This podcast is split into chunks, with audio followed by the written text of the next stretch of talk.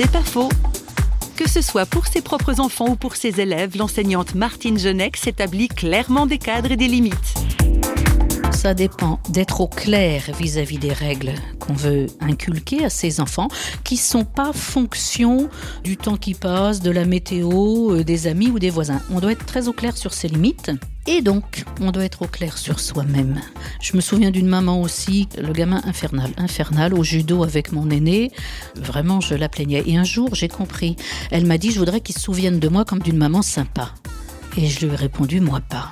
Je suis la maman, je leur donne des règles, je les aime évidemment, mais je leur donne des règles pour dans la vie. Trop souvent, je pense que les parents cherchent à être copains des enfants. Et c'est ce que je leur dis, je suis pas votre copine, je le dis à mes élèves d'ailleurs aussi, mais je suis pas votre copine. C'est pas faux, vous a été proposé par parole.fm.